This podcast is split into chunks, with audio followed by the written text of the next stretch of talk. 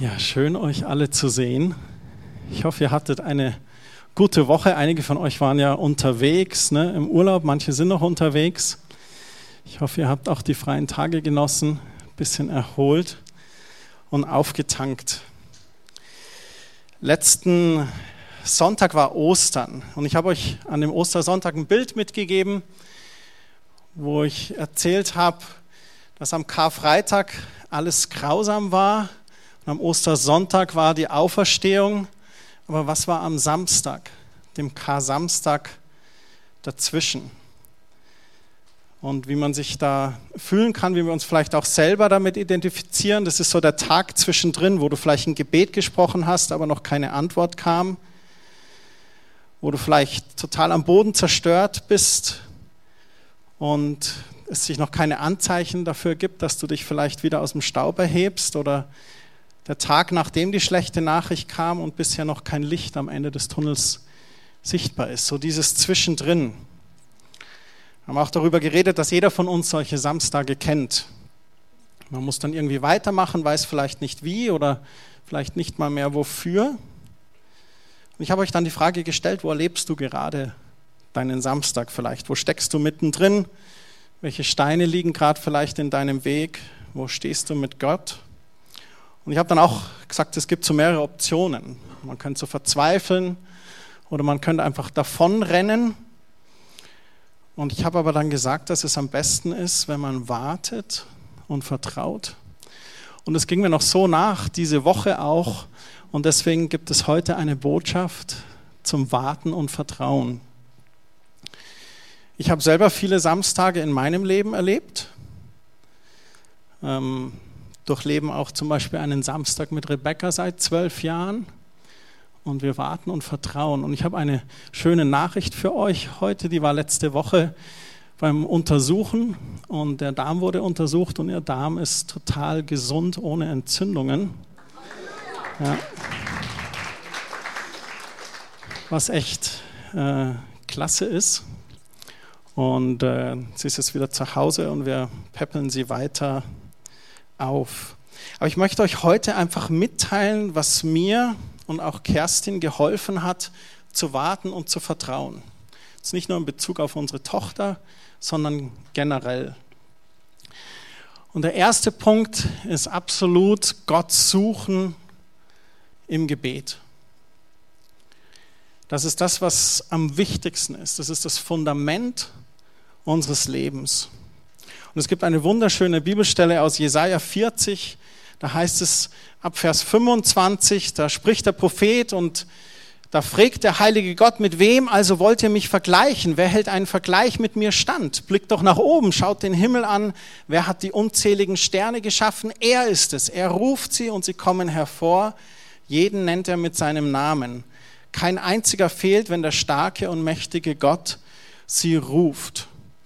Also Gott spricht hier von seiner Größe und von seiner Macht. Und im Vers 27, da spricht er dann, ihr Nachkommen Jakobs, ihr Israeliten, warum behauptet ihr, der Herr weiß nicht, wie es uns geht? Es macht unserem Gott nichts aus, wenn wir Unrecht leiden müssen.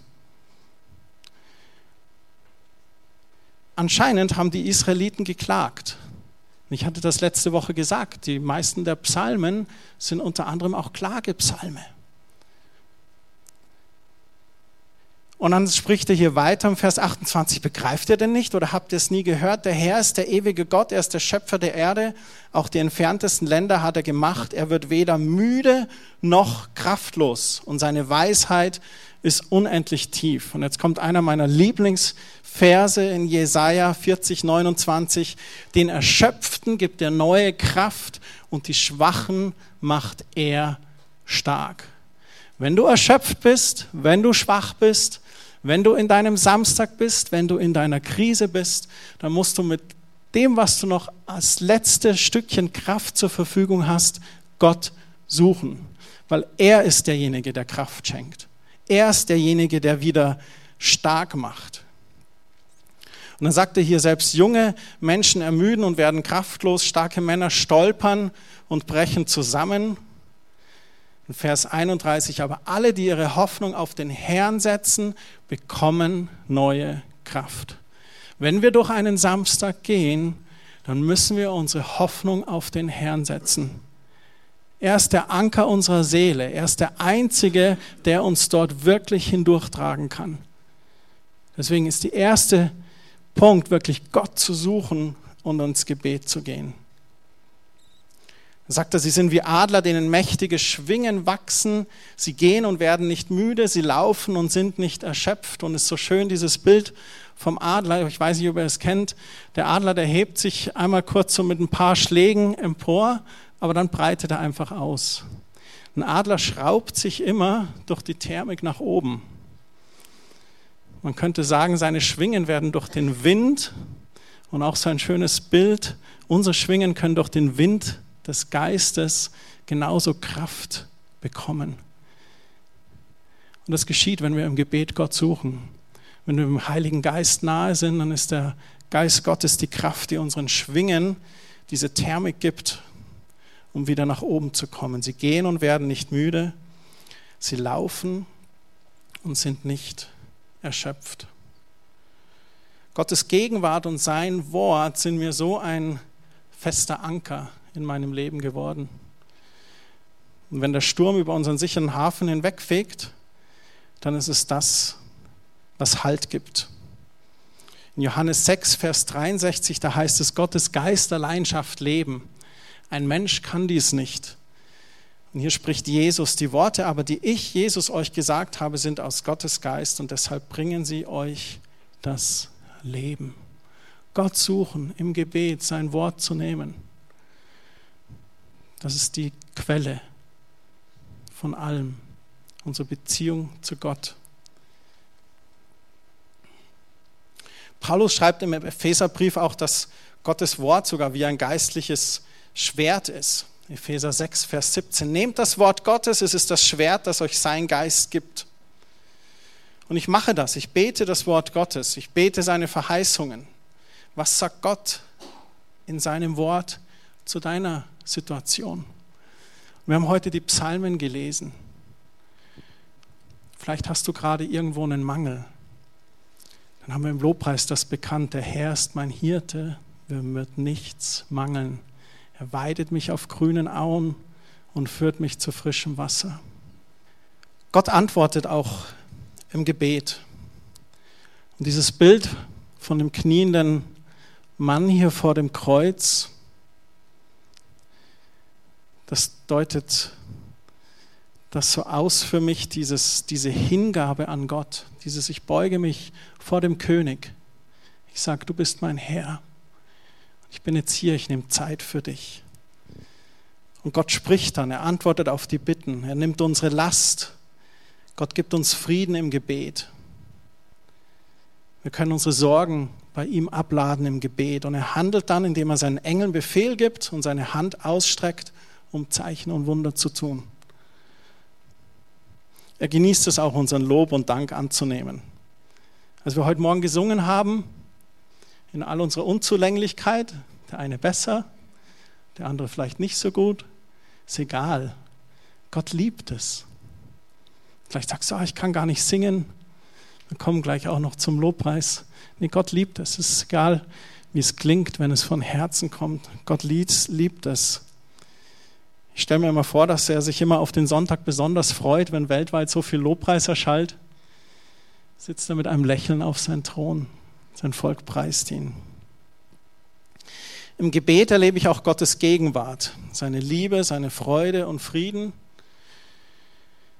Da, wo ich vielleicht durch eine Situation, durch einen Samstag, den ich erlebe, Hass habe auf eine Person, kann ich das im Gebet abgeben und seine Liebe erfüllt mich und er hilft mir, die Person mit seinen Augen zu sehen. Da, wo ich vielleicht traurig bin, da schenkt er mir Trost und gibt mir wieder Freude. Da, wo ich gestresst bin, rastlos, da schenkt er mir im Gebet Frieden, da kann ich andocken. Unser Gebet öffnet auch die Türen für Gottes Handeln. Unser natürliches Bitten, das bewirkt, dass Gott der Allmächtige im geistlichen Raum agiert und handelt. Und es ist nicht unbedingt so sehr, dass er unser Gebet benötigt, weil er ist ja der allmächtige Gott, aber er hört gerne auf unser Gebet und er erfüllt gerne Bitten. Und dieses geistliche Handeln, das Beten, das verändert tatsächlich unser natürliches Dasein hier auf Erden. Ich hatte in jungen Jahren kein kultiviertes Gebetsleben. Ich war so ein Sonntagschrist. Und als Krisen kamen, habe ich gemerkt, wie dünn mein Fundament ist. Und ich habe auf harte Tour lernen müssen, wie wichtig es ist, in guten Zeiten diese Gewohnheit des Gebets zu kultivieren. Weil in der Krise, schlaflosen Nächten gestresst, ist es schwierig, eine Gewohnheit des Gebets sich neu anzugewöhnen. Deswegen der Tipp, das schon in guten Zeiten zu kultivieren. Das Zweite, was ich sehr wichtig finde, sind Freunde. Diese schöne Stelle, Sprüche 17, Vers 17, hier die Hoffnung für alle Übersetzungen. Auf einen Freund kannst du dich immer verlassen, wenn es dir schlecht geht ist er für dich wie ein Bruder. Oh Christian, hau mir ab mit Freunden. Ich bin so enttäuscht worden. Das mag sein. Aber die Bibel spricht von Freunden und von Freundschaften und dass wir Freunde haben sollen. Sie gibt uns Beispiele von guten Freundschaften. Die Bibel spricht auch davon, wenn du einen Freund suchst, dann sei ein Freund. Sie spricht davon, uns anzubieten als Freund und dadurch Freundschaften zu gewinnen. Wir hatten letztes Jahr dieses Seminar über Rezepte für Freundschaften und Beziehungen. Wenn euch das Thema interessiert, das ist eine Riesenbox im Internet auf der Webseite, sind die Seminarnotizen zum Reinlesen. Wenn es dir schlecht geht, ist er für dich da wie ein Bruder oder wie eine Schwester. In der Schlachterübersetzung finde ich das noch so schön. Ein Freund liebt zu jeder Zeit. Also immer, Tag und Nacht. Kannst du vor der Tür stehen oder anklopfen. Der ist da.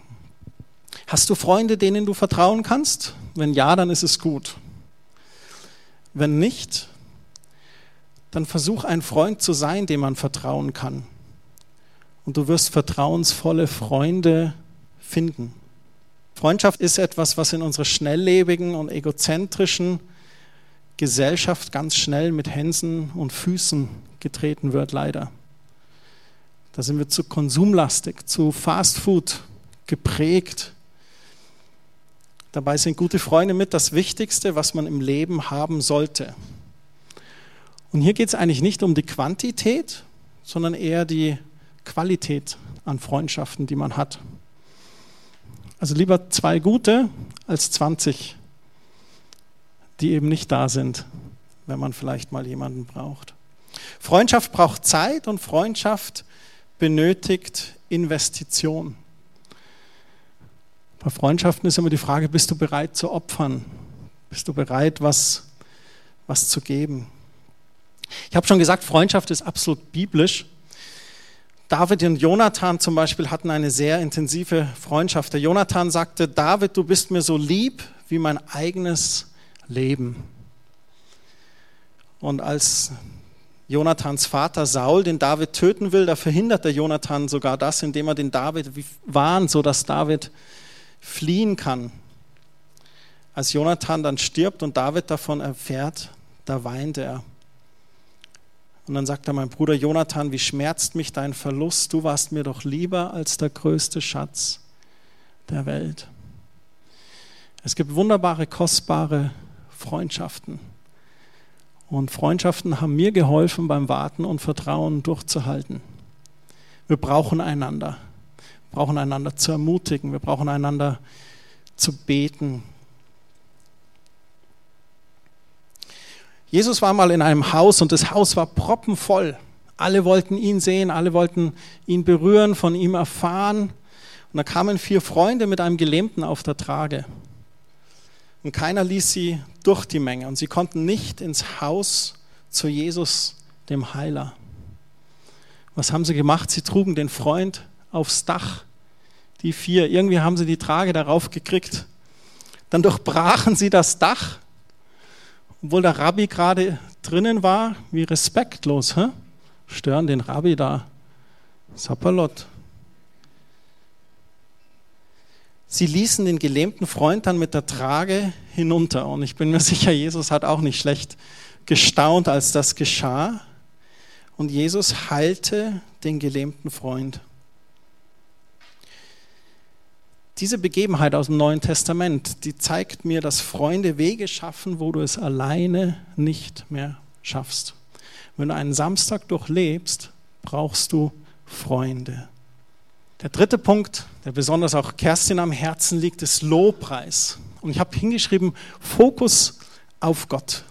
Im Psalm 50, Vers 23, da heißt es, wer mir dankt, der bringt ein Opfer, das mich ehrt. Es gibt keinen anderen Weg, nur so kann ich ihn erretten. Wenn wir Gott danken, wenn wir ihn lobpreisen, dann ehren wir ihn und das macht einen Weg. In der Schlachterübersetzung heißt es, wer Dank opfert, verherrlich mich und bahnt einen Weg. Ihn werde ich das Heil Gottes sehen lassen. Kennt ihr noch? Bahnt einen Weg unserem Gott, der uns erlöst aus der Not. Das Lied ist basiert auf diesem Psalm. Lobpreis und Anbetung ist wirklich eine der stärksten Formen, Gott zu begegnen. Und das ist meiner Meinung nach der Grund, weil unsere Sinne so voll involviert sind. Wir singen, wir bewegen uns vielleicht rhythmisch, wir schließen unsere Augen, wir versuchen auf das zu hören, was wir da gerade singen und unser Fokus verändert sich. Lobpreis ist das oft das gesungene Wort Gottes. Und das hilft uns von unseren Umständen weg auf Gott hin zu fokussieren. Ich sehe das Kreuz und nicht anderes muss ich sehen. Wir schauen auf das, was Wahrheit ist, auf das, was wichtig ist.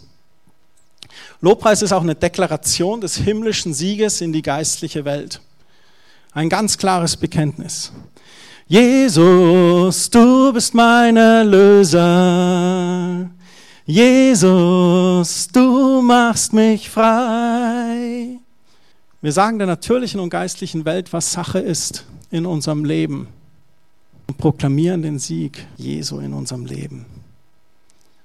Lobpreis, Anbetung dann auch, das die ruhigere Zeit des Lobpreises ist dann auch wirklich ganz oft Dialog mit Gott, wo Gott zu dir spricht wo wir das auch erleben hier im Gottesdienst bei uns, wo jemand einen Eindruck hat, vielleicht ein Bild, ein Bibelwort, Gott dir Antwort auf etwas gibt. Lobpreis bringt unseren Fokus auf Gott. Und auch hier wieder, ist egal, wie gut du singen kannst. Wenn du morgens in der Dusche stehst, preis ihn. Der vierte Punkt, den habe ich jetzt so genannt, der Mensch ist Geist, Seele und Leib. Also die Bibel lehrt uns Folgendes. Der Mensch ist Geist, geschaffen von Gott. Er hat eine Seele.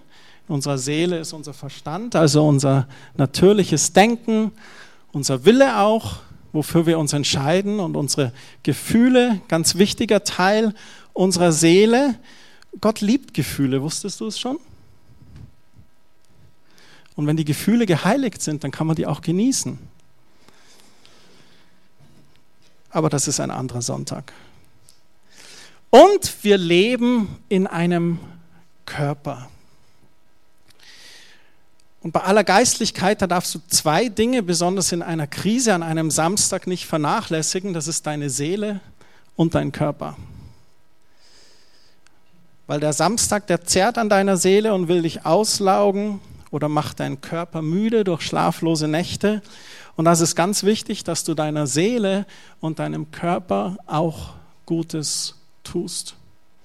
Es ist wichtig, Gott zu suchen und zu beten. Es ist wichtig, gute Freunde zu haben.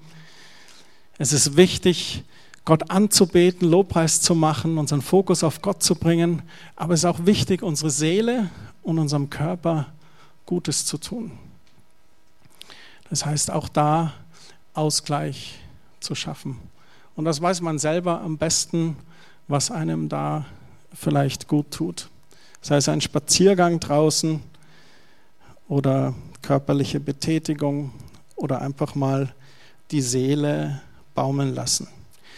Ich bin so eine Person, wenn ich ähm, eine Problematik vor mir habe, dann liebe ich es, nach Lösungen zu suchen. Ähm, das verleitet dazu, dass man ganz oft Lösungen sucht für Dinge, für die man gar nicht beauftragt ist. Ähm, oder auch die Gefahr aus der Gewohnheit, aus Erfahrungen äh, zu schöpfen. Vielleicht, ah ja, das habe ich damals so gelöst, aber vielleicht hat Gott für diese Problematik eine ganz andere Lösung, die, die er vorschlagen möchte. Und da muss man immer aufpassen, dass man nicht in so einen Überaktivismus oder über, Überhandeln kommt. Und ich, ich habe eine, einen, einen Freund, also eine Freundin, die dann immer mal auch wieder fragt, kommt ihr zur Ruhe? Habt ihr genügend Ausgleich? Muss doch nicht alles sein, lass doch einfach mal. Und es tut gut. Weil das Gefährliche ist, dass wir dann wirklich so übergeistlich werden und denken, okay, jetzt durchs Gebet und Bibel lesen und durch mein Gutes und Mensch, ich bin doch und schon so lang Christ und ich kann doch, ähm, dann ist die Gefahr, dass wir Gott nicht Gott sein lassen, sondern dass wir selber versuchen, mit eigener Kraft Dinge zu tun. Und Gott sagt aber, kommt her zu mir, alle, die ihr mühselig und beladen seid, ich will euch erquicken. Ich bin der Herr, dein Gott, ich streite für dich. Wirf all deine Sorgen auf mich, ich werde deinem Herzen und deinen Gedanken Frieden geben. Der fünfte Punkt ist Ehrlichkeit. Ich habe für mich herausgefunden, dass ich in der Krise sehr gefährdet bin, dem Teufel auf den Leim zu gehen. Das liegt eben daran, weil man seelisch frustriert ist, der Körper vielleicht ausgelaugt ist. Und er versucht mich dann gerade besonders aus Gottes Gegenwart und aus meinem Fokus auf Gott zu ziehen. Und das versucht er, indem er meine Zeit stiehlt. Ja. Und das ist bei jedem von uns, glaube ich, anders. Bei mir ist das manchmal, dass ich dann auf einmal mir Dinge anschaue, die ich mir nicht gönnen kann und meine Zeit auf YouTube oder im Internet verplemper mit irgendwelchen Sachen. Und dann denke ich mir, ach, hättest eigentlich jetzt vielleicht beten können oder Lobpreis machen können oder mit einem Freund ratschen oder hättest spazieren gehen können, deine Seele baumeln lassen. Und was macht er? Er führt mich dann so auf so Abwege und bist ja eh schon frustriert. Ah, jetzt hole ich mir noch ein bisschen Frust. Aber das Recht darauf, mir geht es ja schlecht. Und auf einmal ist meine Zeit gestohlen, verplempert. Und nicht nur das, nicht nur die Zeit gestohlen, sondern ich hätte die gestohlene Zeit wirklich in das investieren können, zu beten, zu schlafen, vielleicht auszuruhen. Und gerade dann, da muss ich ganz ehrlich mit mir selbst sein und auch ganz ehrlich vielleicht mit einem guten Freund. Vielleicht ist es sogar dein Partner. Und diese Ehrlichkeit mit Gott und einem guten Freund, die wird dich besser durch die Krise bringen, als sich zu verstecken auch. Und ich möchte es betonen, auch vielleicht gerade für die Männer heute Morgen, versteck dich nicht mit deiner Krise. Du musst nicht alles alleine schaffen. Streck dich nach Hilfe aus. Find eine Person, bei der du transparent und ehrlich sein kannst, bei der du dich fallen lassen kannst. Eine Person, bei der du einfach ein ehrliches Gespräch führen kannst. Das ist wichtig, dass wir ehrlich zu uns selber sind und auch zu anderen. zwei letzte Punkte. Das soll sich jetzt nicht widersprechen mit dem Punkt 4. Punkt 6, proaktiv sein macht deine Hausaufgaben. Wenn du bei einem Arzt warst, hol dir vielleicht eine zweite Meinung ein und frag einen anderen Arzt. Oder recherchiere die Fakten. Die Kerstin hat so viel recherchiert, dass sie bei den Visiten mit den Ärzten und Professoren mitdiskutiert. Es gibt eine lustige Begebenheit. Die Rebecca lag auf der Intensivstation und dann kam der Professor, also der Oberprofessor, mit so einem Schwarm AIP-Lern und dann standen die da alle drin, sieben oder acht Personen. Und der Professor, so, was haben wir denn da? Alle AIPler. Kerstin, äh, Professor so und so, wenn ich kurz dürfte, also, ja bitte, bitte. Also wir haben hier hier so und da und hier wurde so und das hier und so und die Drainage führt hier, damit sie hinter der so und Ding und so. Aha, gut. Kerstin kurz die Chefvisite gemacht. Aber es ist wichtig, einfach zu wissen, worum geht's. Auch Rat zu suchen, zum Beispiel bei einem geistlichen Leiter. Es geht darum, nicht zu passiv zu werden. Also diese Balance zwischen bei Gott ausruhen und auftanken, was ich vorhin gesagt habe, der Seele und dem Körper Gutes tun, aber sich auch dem Sturm zu stellen und zu sagen, okay, was kann ich tun? Fest verankert in Gott, aber ich stelle mich dem Sturm. Ich bin nicht passiv, bin aktiv, vielleicht proaktiv. Es gibt einen Film über eine wahre Begebenheit. Der Film heißt White Squall. White Squall ist so weiße Gischt. Das sind diese Mörderwellen, die auf einmal auftauchen und du weißt nicht woher. Und es gab ein Schulschiff in den 60er Jahren, das ein Unglück erlebt hat. Und auf diesem Schulschiff war ein Kapitän. Und dieser Kapitän hieß Christopher Sheldon. Und es gibt ein Zitat von ihm. Er war Ausbilder für Kadetten. Und er sagt, du kannst dem Wind nicht davonlaufen, aber du kannst dich dem Sturm stellen, die Segel richtig setzen und einfach weitermachen. Anderes Segler-Sprichwort sagt auch, ganz egal woher der Wind kommt oder es ist egal wie schwer der Sturm ist, wichtig ist, dass du die Segel richtig setzt. Und meine Frage heute Morgen, wenn der Sturm kommt, streichst du die Segel oder setzt du sie richtig? Was können wir tun?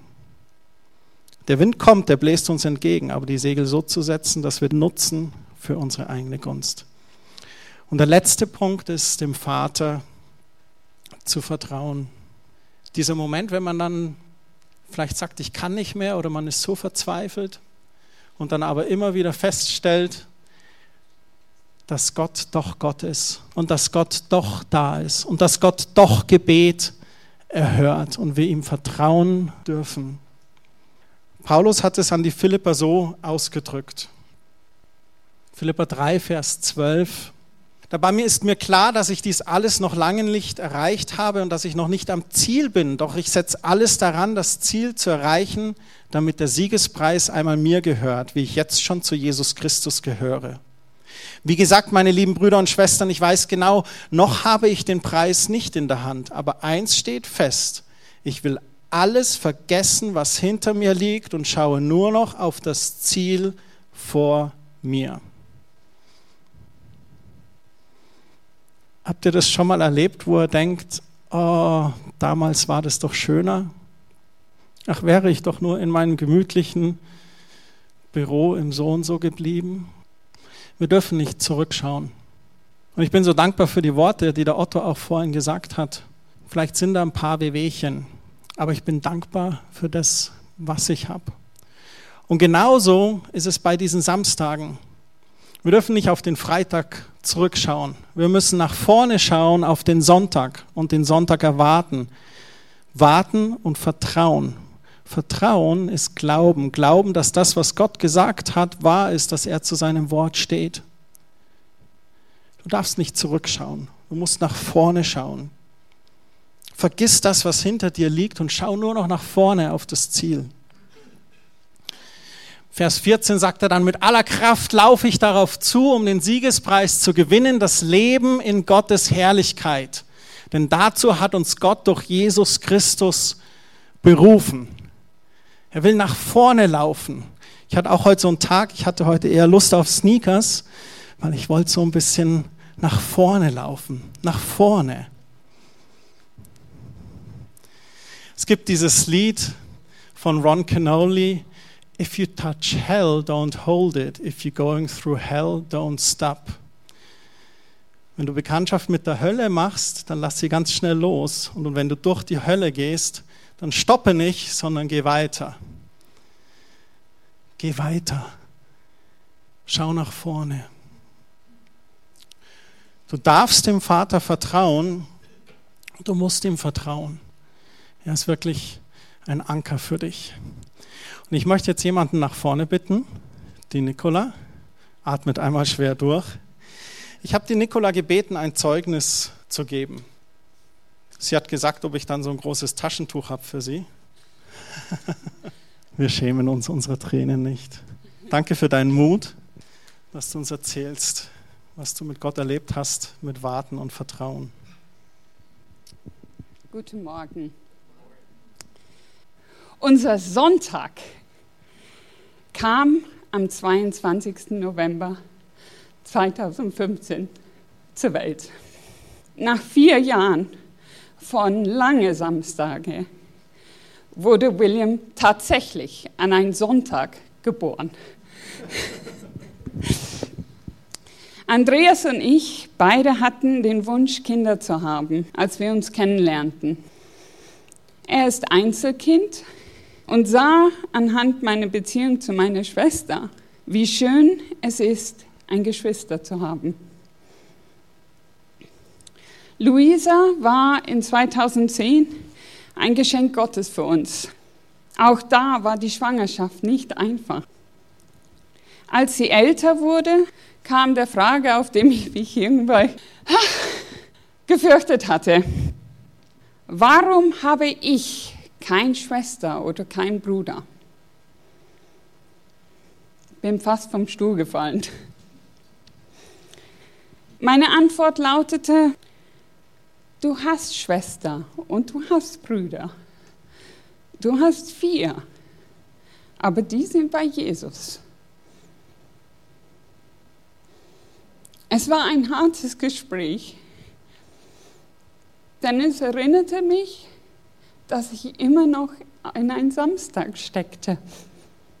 Luise wiederum freute sich, dass sie doch nicht alleine war, wollte aber doch jemand haben, mit dem sie jeden Tag spielen konnte.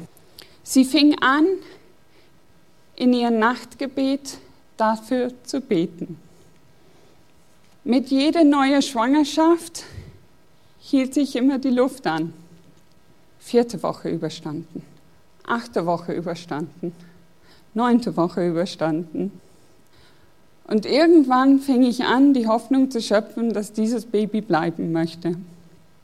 Als wir letztes Jahr Luisa erzählten, dass ich nicht sterben würde, weil es mir so schlecht ging, sie dachte, dass ich sterbe, sondern dass ich schwanger bin, war ihre erste Frage, warum?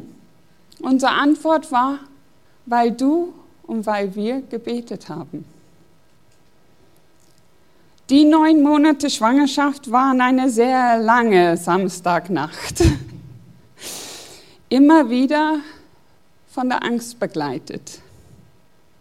Am 22. November um 23 Uhr 52, fast ein Montag, war unser Samstag endlich vorbei. Wie haben wir diese Zeit überstanden? Für mich war die Geschichte von Sarah und von Abraham sehr ermutigend und haben mich sehr gestärkt, weil im 1. Mose 18, Vers 14 steht, für mich ist nichts unmöglich. Das Zweite, woran ich mich festhielt, war mein Lieblingsvers aus Jeremia 29, Vers 11 bis 14. Denn ich allein weiß, was ich mit euch vorhabe. Ich, der Herr, werde euch Frieden schenken und euch aus dem Leid befreien. Ich gebe euch wieder Zukunft und Hoffnung. Wenn ihr dann zu mir ruft, wenn ihr kommt und zu mir betet, will ich euch erhöhen. Wenn ihr mich sucht, werdet ihr mich finden. Ja, wenn ihr mich von ganzem Herzen sucht, will ich mich von euch finden lassen. Das verspreche ich euch. Ich werde eurer Gefangenschaft ein Ende machen. Samstage gibt es immer wieder. Sie gehören dazu. Aber wenn der Sonntag kommt, kann man vielleicht erkennen, wozu das Ganze. Nun können wir beide sagen, wir haben sechs Kinder, die unseren Herzen teilen und zwei, die unseren Leben teilen.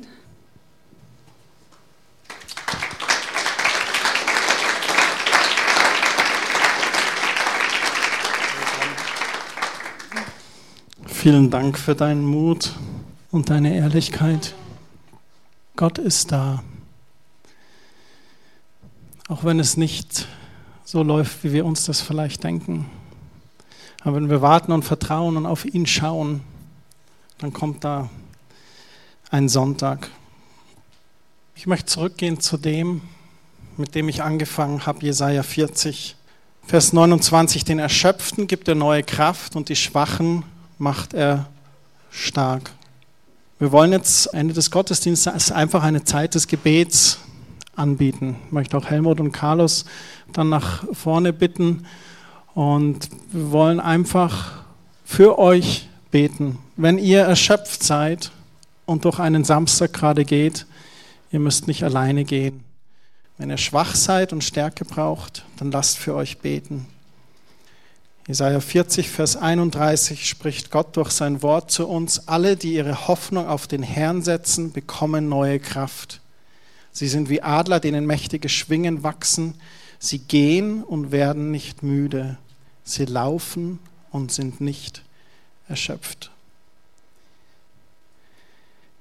Himmlischer Vater, wo sollten wir hingehen? Du bist die Quelle allen Lebens. Du bist die Hoffnung, auf die wir setzen wollen. Unser Kraftgeber, die Quelle. Danke dir, dass du uns nahe bist, sei es am Freitag, sei es am Samstag oder am Sonntag. Danke, dass du mit uns gehst und dass du da bist. Amen.